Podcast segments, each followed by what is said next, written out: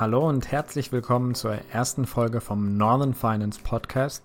Mein Name ist Alex Black und heute geht es in dieser ersten Folge um meine persönliche ETF-Strategie und wieso diese eigentlich ungewöhnlich ist, wieso ich deutlich mehr in Emerging Markets investiere innerhalb von meinem Weltportfolio als die meisten Investoren, was das damit auf sich hat, welche Vorteile das Ganze haben kann, welche Nachteile es gleichzeitig auch haben kann, wie es eigentlich dazu kam und wie mein Ausblick für die nächsten 20 bis 60 Jahre, was meine Haltedauer von diesen ETFs sein soll, eigentlich ist, welche Strategie ich hiermit verfolge. Genau, damit herzlich willkommen zu dieser ersten Folge und reden wir auch gar nicht lange um den heißen Brei herum, sondern kommen direkt zum Inhalt von diesem Podcast. Die meisten Investoren, die ich auch persönlich kenne, die ich in meiner Community auf dem Channel Northern Finance auf YouTube habe, investieren deutlich mehr in entwickelte Märkte wie die USA als in aufstrebende Märkte wie China. Ich habe gestern dazu ein Video veröffentlicht, stand heute, wo ich diesen Podcast drehe, der wird erst etwas später veröffentlicht, aber ich habe schon zahlreiche Kommentare von euch bekommen, wo viele Investoren, Privatanleger gesagt haben, ja, ich investiere deutlich mehr in Amerika und durch dieses Video ist es mir wieder bewusst geworden, dass das Ganze doch ein ziemliches Klumpenrisiko darstellen kann. Das ist jetzt mal so eine Zusammenfassung von vielen Kommentaren, die ich dazu erhalten habe. Und das ist auch ehrlich gesagt kein Wunder und ich sage jetzt mal persönlich, auch gar nicht schlimm. Die meisten Investoren stecken ihr Geld in entwickelte Märkte wie die USA. Manche wissen das sehr bewusst, ähm, haben es im Hintergedächtnis, wenn sie eben ihren Sparplan regelmäßig ausführen. Andere aber wiederum auch nicht. Die meisten Investoren, auch von meiner Community, haben eine Verteilung gewählt zwischen diesem Weltportfolio, denn man muss sich ja am Anfang entscheiden, in wie viele Länder möchte man eigentlich wie viel investieren und dafür sucht man sich meistens zwei ETFs aus, um das ein wenig zu balancieren. Die meisten verfolgen hier eine 70-30-Strategie. Also 70% investiert man in Developed Markets, also bereits entwickelte Länder wie die USA, Großbritannien und viele europäische Länder wie zum Beispiel die Schweiz, ja, Frankreich, Deutschland oder auch andere Länder wie Australien. Und dann investiert man 30% in dieser 70-30-Strategie noch, 30% in Emerging Markets wie China, Taiwan, Indien, Brasilien, Russland und weitere. Und die meisten verfolgen eben diese 70-30-Strategie, über die wird auch viel im Internet geschrieben. Ich persönlich mache das allerdings ganz bewusst nicht und heute wollen wir so ein bisschen darauf eingehen, was eigentlich meine Beweggründe dafür sind. Genau, es gibt viele Strategien für langfristige Anleger, vor allem für solche, die so langfristig wie ich investieren, beziehungsweise für die Rente könnte man auch sagen. Ähm, die meisten nutzen dafür ETFs, das ist die Abkürzung für alle, die neu sind, von Exchange Traded Funds. Das sind also börsengehandelte Indexfonds und wenn man die gesamte Welt oder einen großen Teil davon nachstellen möchte, dann nutzt man ein ETF wie den MSCI World, der wie der Name schon sagt, breit gestreut in viele Länder auf der Welt investiert. Ich persönlich, bevor wir hier anfangen, verfolge keine Dividendenstrategie und setze auch keinen besonderen Fokus auf Technologiewerte ähm, wie den Nasdaq 100 Index oder schließe Wetten auf einzelne Branchen wie Wasserstoff, erneuerbare Energien oder die Förderung von Edelmetallen ab. Ich möchte mit meinem ETF-Portfolio wirklich langfristig breit aufgestellt in die gesamte Weltwirtschaft investieren, ohne einen besonderen Fokus. Das heißt, ich habe jetzt auch keine spezifischen ja, nachhaltigen ETFs hier dabei, sondern ich möchte wirklich in alle Unternehmen investieren. Man kann jetzt natürlich darüber reden, ob nachhaltiges Investieren sinnvoll ist. In vielen Fällen ist es das, aber bei mir ist das bisher noch nicht der Fall. Diese Strategie klingt vielleicht erstmal langweilig, allerdings ist das für mich auch überhaupt kein Problem, denn von mir aus kann eine Strategie langweilig sein. Diese Strategie ist dafür da, um mich für meine Rente mit zusätzlichem Einkommen später einmal zu versorgen versorgen. Und dann kann die auch langweilig sein. Es ist vielleicht sogar sehr gut, dass sie langweilig ist, weil dann muss ich mir keine Gedanken machen und kann sehr ruhig schlafen. Denn ich persönlich bin der Überzeugung, die Weltwirtschaft wird langfristig wachsen und dementsprechend kann ich auch in die gesamte Weltwirtschaft investieren. Und wenn ich das in so einem langen Zeitraum mache, dann habe ich auch keine Angst darum, dass mein Geld weniger wird.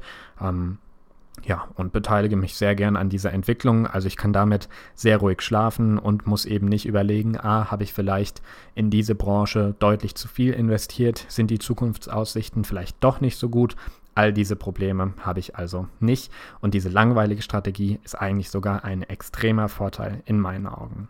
Ja, ich investiere nicht nur hier mein Geld, sondern auch in PHP-Kredite, aber dazu mehr auf dem YouTube-Channel Northern Finance und auch in zukünftigen Folgen von diesem Podcast.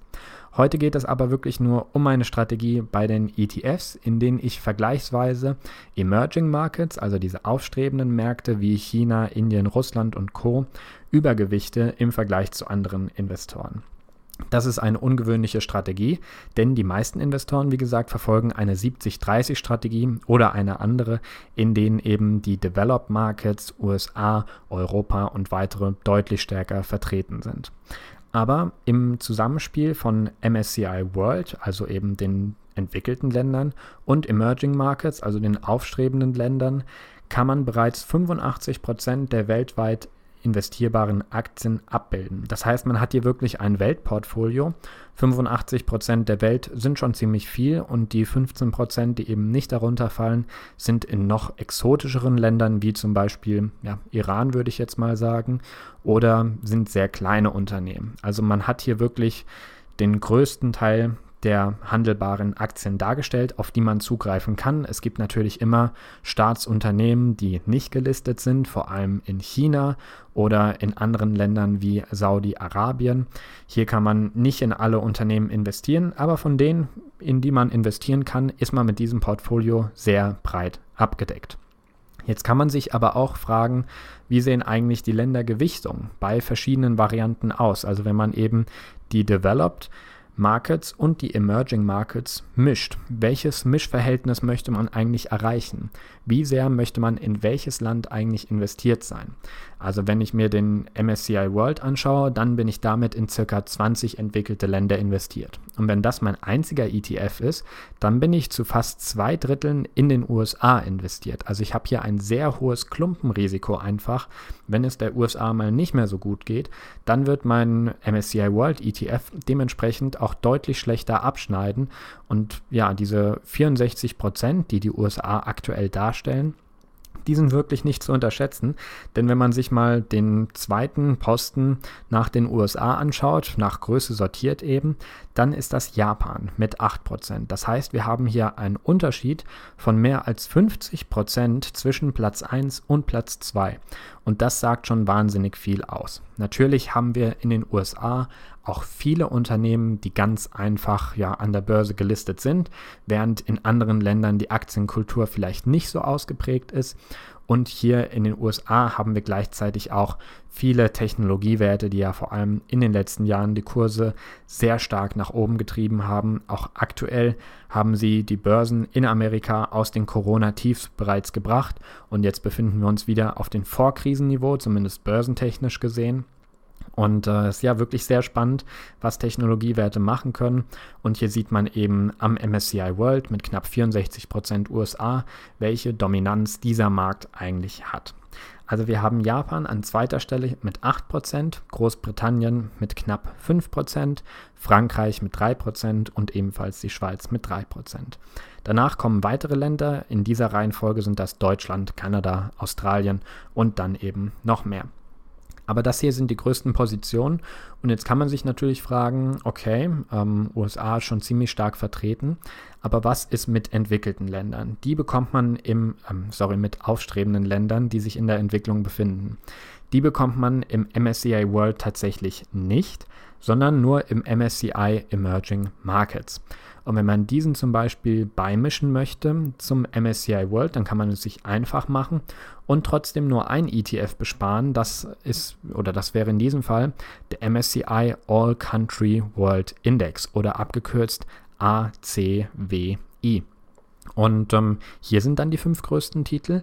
USA weiterhin mit 57 Prozent, also etwas weniger, aber immer noch die bedeutende Mehrheit.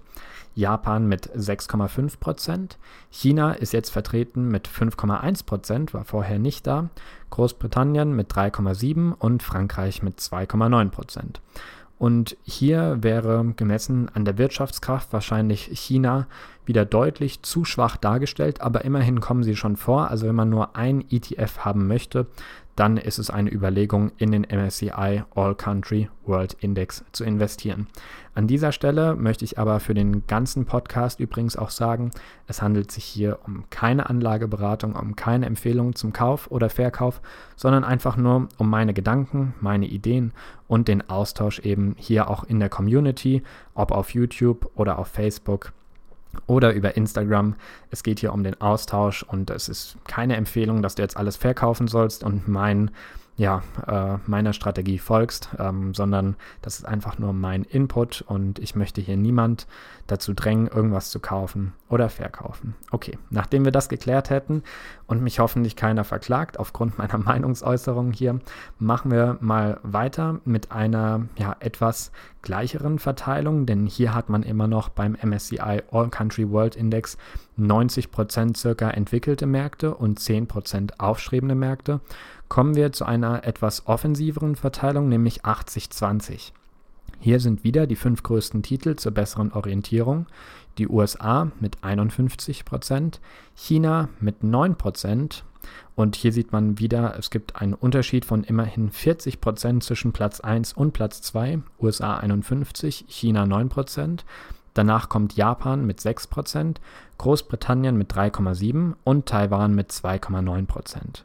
Das heißt, hier ist man etwas ausgewogener unterwegs, aber die USA ist mit ihren 51 Prozent politisch gesprochen immer noch in der absoluten Mehrheit am Portfolio und kann dementsprechend die Regierung stellen. Nee, Quatsch beiseite. Also hier hat man immer noch einen großen Anteil USA und der stellt eben immer noch mehr als die Hälfte dar. Und das sollte einem bewusst sein, wenn man eben so investiert, dass man wirklich ja, jetzt nicht am Tropf der USA hängt, das würde dann ein Crash-Prophet wahrscheinlich sagen, sondern dass man hier eine hohe Quote an USA-Beteiligung hat mit all ihren Vor- und Nachteilen. Ähm, eine bekanntere Aufteilung, die auch in meiner Community sehr oft aufgekommen ist, ist die 70-30-Variante. Also 70% entwickelte Länder und 30% aufstrebende Länder, in der das Portfolio dann folgendermaßen aussieht. Die Top 5 sind hier wieder die USA mit 44,7%, China mit 13,5%, Japan mit 5,6%, Taiwan mit 4,3% und Großbritannien mit 3,2%. Prozent. Und hier sind zwischen Platz 1 den USA mit 44,7 Prozent und Platz 2 China mit 13,5 Prozent immer noch 30 Prozent, die Platz 1 und Platz 2 trennen. Also hier ist noch nichts ähm, zu sehen, von wegen, dass die Werte annähernd dem BIP zum Beispiel entsprechen. Das BIP von China sind ca. 13 Billionen US-Dollar und in Amerika sind es ca. 20 Billionen US-Dollar. Das heißt, wenn man den Faktor 1,5 nimmt, dann kommt man vom China-Wert auf den USA-Wert. Hier bei der Portfolioverteilung von USA 44,7 und China 13,5 Prozent kann man das noch nicht sagen, aber das ist eben eine beliebte Variante, die sehr oft genutzt wird und die ich auch im Video besprochen habe. Kommen wir zur nächsten Verteilung, 60-40. Hier sind die Top 5 USA 38,2, China 18, Taiwan 5,8%, Japan 4,8% und Großbritannien 2,7%. Und kommen wir jetzt auch zu meiner Wahl, 50-50, und ähm, dann erkläre ich noch ein bisschen, wieso ich eigentlich diese Wahl getroffen habe. Wir haben hier die USA mit 31,9% und China mit 22,5 Prozent.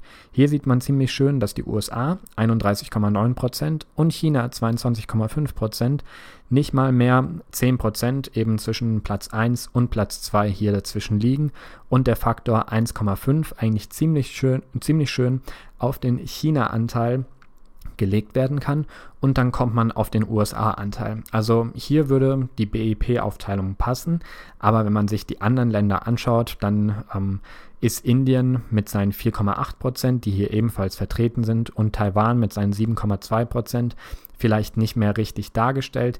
Japan kommt dann mit 4 Prozent. Also man kann sich hier, wenn man nach dem BIP geht, wie ich das tue, ähm, einige Vorteile sichern. Zum Beispiel, dass die großen zwei vor allem ganz wichtigen zwei, Platz 1 und Platz 2, ähm, Positionen im Portfolio nach BIP richtig abgebildet sind. Aber es kann auch gut sein, dass andere Länder im Portfolio dann eben nicht mehr nach diesem BIP-Verhältnis gut abgebildet sind. Das wäre zu kompliziert, das Ganze eben da zu machen. Dann wäre es keine Strategie mehr, die passiv ist, die ich so im Sparplan verfolgen könnte. Und dann wäre der Zweck von diesem langfristigen, einfachen Sparplan eben nicht mehr erfüllt. Und ähm, dementsprechend möchte ich diese Strategie nicht verfolgen. Das war auch ein Kommentar, der auf YouTube kam. Und ähm, da muss ich dieser Kritik auf jeden Fall recht geben. Wenn ich jedes Land nach BIP gewichtet richtig darstellen möchte, dann müsste ich jeden Monat die Sparplansumme neu anpassen, ähm, mich super viel damit beschäftigen und dementsprechend lasse ich das Ganze einfach ähm, und orientiere mich grob am BIP von Platz 1 und Platz 2, da die sowieso die größte Auswirkung haben und ich damit auch schon zufrieden bin und wirklich der Überzeugung bin, dass China in den nächsten 10, 20, 30, 40, 50 Jahren ähm, einen bedeutend größeren Teil an der Wirtschaft darstellen wird und ich mir jetzt eben viele Anteile davon sichern möchte und ähm, ja, hiermit bin ich sehr zufrieden mit dieser Strategie. Aber mal schauen, man kann nie wissen, wie es an der Börse weitergeht. Ich bin hiermit auf jeden Fall sehr zufrieden. Ähm, das ist wie gesagt keine Anlageempfehlung und wer jetzt seine Strategie ändert, macht, macht wahrscheinlich einen Fehler, denn hin und her macht Taschen leer. Am Ende gewinnt derjenige, der regelmäßig spart und bei seiner Strategie bleibt. Aber vielleicht hilft das Ganze dir ja, meine Strategie besser zu verstehen und auch deine eigene Strategie immer wieder zu hinterfragen, ob das das Richtige ist, jetzt nicht unbedingt zu wechseln, aber eben kritisch zu reflektieren, ob es das Ganze darstellt, wie man es eben auch ha haben möchte. Und ähm, ich habe allgemein gesprochen auch eine Präferenz für China offen gesagt und hier werde ich mal ein bisschen ausholen, wieso eigentlich. Denn ich habe selbst dort ein halbes Jahr in Hangzhou vor Ort gelebt. Hangzhou ist eine Stadt in der Nähe von Shanghai. Shanghai kennt man vielleicht von der Karte, liegt auf jeden Fall etwas weiter südlich im Land, aber ja, noch relativ nah an der Küste. Ich glaube, so 150 Kilometer von der Küste entfernt, aber ein sehr großer Fluss geht durch die Stadt. Es ist eine der modernsten Städte, wenn nicht die modernste Stadt in ganz China und außerdem eine der grünsten. Alibaba hat dort ihren Hauptsitz und ich habe damals ja während meiner Uni-Zeit dort ein Auslandssemester gemacht, habe das sehr genossen, sehr viele Chinesen kennengelernt, äh, die Kultur kennengelernt und schätzen gelernt und ähm, auch gemerkt eigentlich, indem man ein halbes Jahr dort lebt, wie weit die uns teilweise voraus sind. Also das äh, darf man nicht unterschätzen, ähm, was eigentlich die teilweise für einen technologischen Vorsprung haben, negativ wie positiv. Natürlich hat man dort auch weitaus mehr Mittel eben unbequeme Meinungen zu zensieren, aber das hier ist kein politischer Podcast, aber es gibt eben diese technologischen Auswirkungen durch diesen technologischen Vorsprung und diesen nicht von der Hand zu weisen. Ähm, ich habe auch tatsächlich mal überlegt, dorthin zu ziehen. Ich wohne ja aktuell in Zypern und fühle mich hier super wohl. Zypern ist eine Demokratie, China ist es nicht. Allerdings hatte ich überlegt, nicht auf äh, Festland China zu ziehen, sondern nach Hongkong. Aber nach dem, was dort in den letzten eineinhalb, zwei Jahren passiert ist und wie dort die Meinungs- und äh, Pressefreiheit jetzt eben nicht mehr gegeben ist, auch durch das Sicherheitsgesetz, möchte ich dort nicht leben. Aber es war meine Überlegung nach meinem Auslandssemester in China, dorthin zu ziehen, da diese Kultur mich wirklich begeistert und die Menschen dort ähm, sehr offen sind. Ähm, ich habe jetzt nicht in Hongkong gelebt, aber äh, ja, in Hongkong könnte man auch Geschäfte auf Englisch machen und es wäre relativ einfach, dort eben umzuziehen. Aber gut, ähm, jetzt bin ich hier in Europa geblieben, bin auch sehr froh darum, aber es war mal eine Option, die ich durchgegangen bin. Und um jetzt hier mal den Bogen wieder auf, dieses, äh, auf diesen Podcast zu ziehen, ähm, in China hat man eben einen technologischen Vorsprung.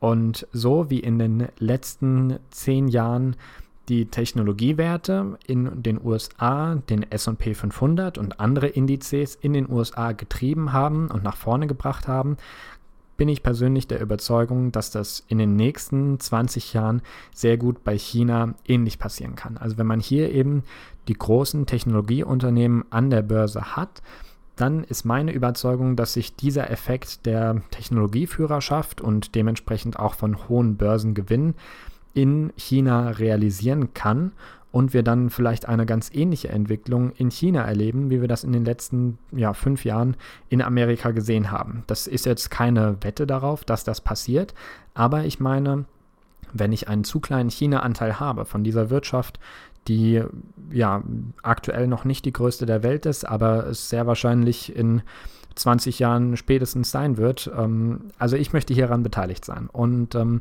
nicht so gering, wie das die meisten Investoren sind, sondern ich möchte hieran etwas mehr beteiligt sein und bin auch bereit dafür, Risiken einzugehen und andere aufstrebende Länder dabei zu haben. Nicht nur China selbst, also ich habe jetzt kein China-ETF, sondern das ist wieder der passive Ansatz, den ich eben hier verfolge, dass ich nicht eben jeden Monat neu adjustieren will, wie viel ich eigentlich in welche Wirtschaft investiere, sondern China stellt bei den Emerging Markets einen riesigen Anteil dar. Ich glaube, es sind aktuell circa 40 Prozent vom MSCI Emerging Markets und dementsprechend bin ich damit ganz zufrieden dass hier eben China so einen großen Anteil hat.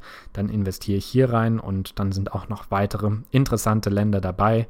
Ähm, ja, und da bin ich ziemlich froh, dass das Ganze so aufgeteilt ist und ich mir hier keine Gedanken machen muss, wie ich eben investiere. Man kann sich natürlich immer Gedanken um das Kurs-Gewinn-Verhältnis machen. Das habe ich auch im Video etwas ausführlicher erklärt und aktuell sind Aktien ja wieder hoch bewertet, nachdem sie das Corona-Tief überwunden haben. In Amerika ist man ja börsentechnisch gesehen bereits über die Corona-Krise hinaus gewachsen und wieder auf dem Wert von Anfang Januar. Also die gesamten Verluste sind jetzt wieder rausgeholt worden. Ähm, ich werde jetzt in diesem Podcast aber nicht mehr darauf eingehen, denn am Ende, ob ich jetzt in einer etwas teureren Woche einkaufe oder in einer etwas günstigeren, macht jetzt nicht unbedingt ähm, den großen Unterschied auf einen Zeitraum von 10, 20, 30, 40, 50, 60 Jahren gerechnet sondern ob ich eben investiere und wann ich mit dem Investieren anfange und wie viel ich natürlich auch investiere. Also der Einstiegspunkt macht jetzt nicht so einen Unterschied und deswegen werde ich jetzt auch einfach meinen ETF-Sparplan mit 50% Emerging Markets ähm, und 50% Developed Markets einfach laufen lassen, jeden Monat da mein Geld reinpumpen und ähm, ja, bin sehr gespannt, wie wir da in ein paar Jahren dastehen. Es kann natürlich weiterhin vergleichsweise etwas schlechter für die Emerging Markets, also die aufstrebenden Märkte, laufen. Aber das ist okay. Ähm, ich investiere nicht auf einen Zeitraum von zwei bis drei Jahren, sondern ähm, für eben ab 20 Jahren. Und dementsprechend ist das okay, wenn ich auch in den nächsten Jahren vielleicht etwas günstiger einkaufen kann, dann ähm, fällt das wahrscheinlich erstmal schwer, muss ich jetzt offen sagen. Natürlich sieht man am liebsten die Gewinne sofort, aber für einen langfristigen Anleger ist es wirklich nicht so entscheidend, ob man jetzt in den nächsten zwei bis drei Jahren direkt fette Kursgewinne macht. Wäre natürlich schön. Aber wenn nicht, freut man sich vielleicht später mehr darüber, wenn man eben diese günstigen Einstiegskurse bekommt und sich fragt, wieso man eigentlich nicht noch mehr investiert hat. Das ähm, klingt jetzt natürlich ein bisschen zu schön, um wahr zu sein. Aber ich bin der festen Überzeugung, dass die Weltwirtschaft auch in den nächsten 20 bis 60 Jahren sehr stark wachsen wird und ich hieran beteiligt sein will, an keiner spezifischen Branche, aber eben an allen Ländern, die entscheidend sind, vor allem an den zwei großen, China und USA. Genau. Ich hoffe, ähm, diese erste Folge vom Podcast hat dir gefallen. Ich will jetzt gar nicht ähm, weiter ausschweifend werden. Das waren meine wichtigsten Punkte und alle Erläuterungen, die ich dazu bringen wollte. Ich würde mich sehr freuen, wenn du dem Podcast ein Abo dalässt. Ich werde jeden Freitag eine neue Folge posten.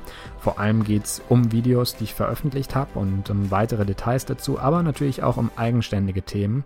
Und ähm, ich freue mich auch, dich beim nächsten Mal wieder dabei zu haben. Bis dahin.